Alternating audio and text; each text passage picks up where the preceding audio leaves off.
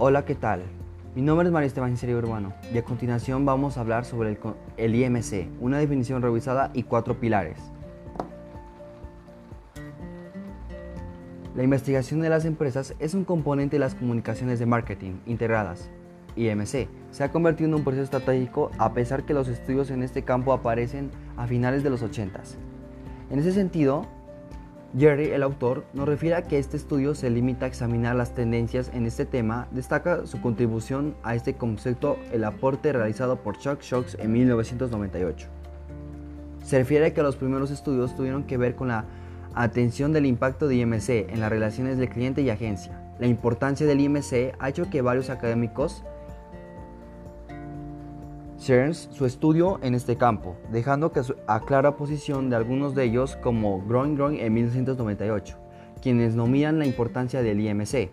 En los últimos años, el estudio del IMC ha recobrado importancia para producir resultados comerciales de importancia. La propuesta revisada de IMC del autor parte de cuatro pilares, cambiando así la definición inicial IMC es el concepto y proceso de gestionar estratégicamente programas de comunicación de marcas centrados en la audiencia, centrados en el canal y orientados a resultados de largo tiempo. Por la propuesta que establece que el IMC es un proceso empresarial impulsado por la audiencia de gestionar estratégicamente las partes interesadas. El contenido de los canales y los resultados de los programas de comunicación de la marca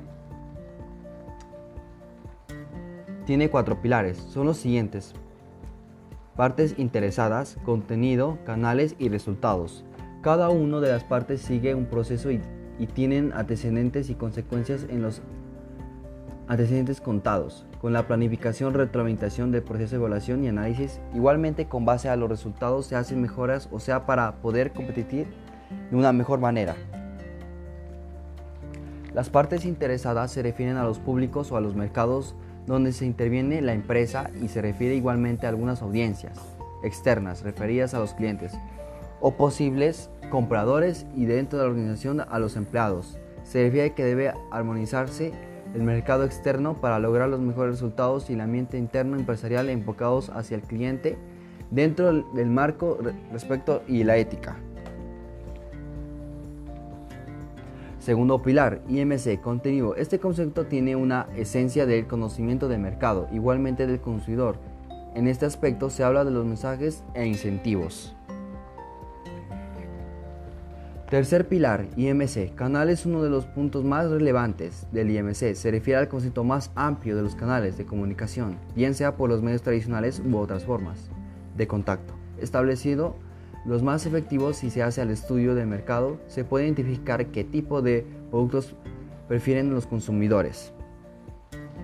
Cuarto pilar, está basado en medir los resultados o eficiencia, en otras palabras, los objetivos frente a lo, logrado en una, es una tarea esencial de la empresa para lograr la mayor rentabilidad dentro de los cuatro niveles y los cuatro pilares del IMC. Tenemos la interacción. Eh, esto tardaría y el IMC eh, espero que les haya gustado y que tengan un buen día. Chao.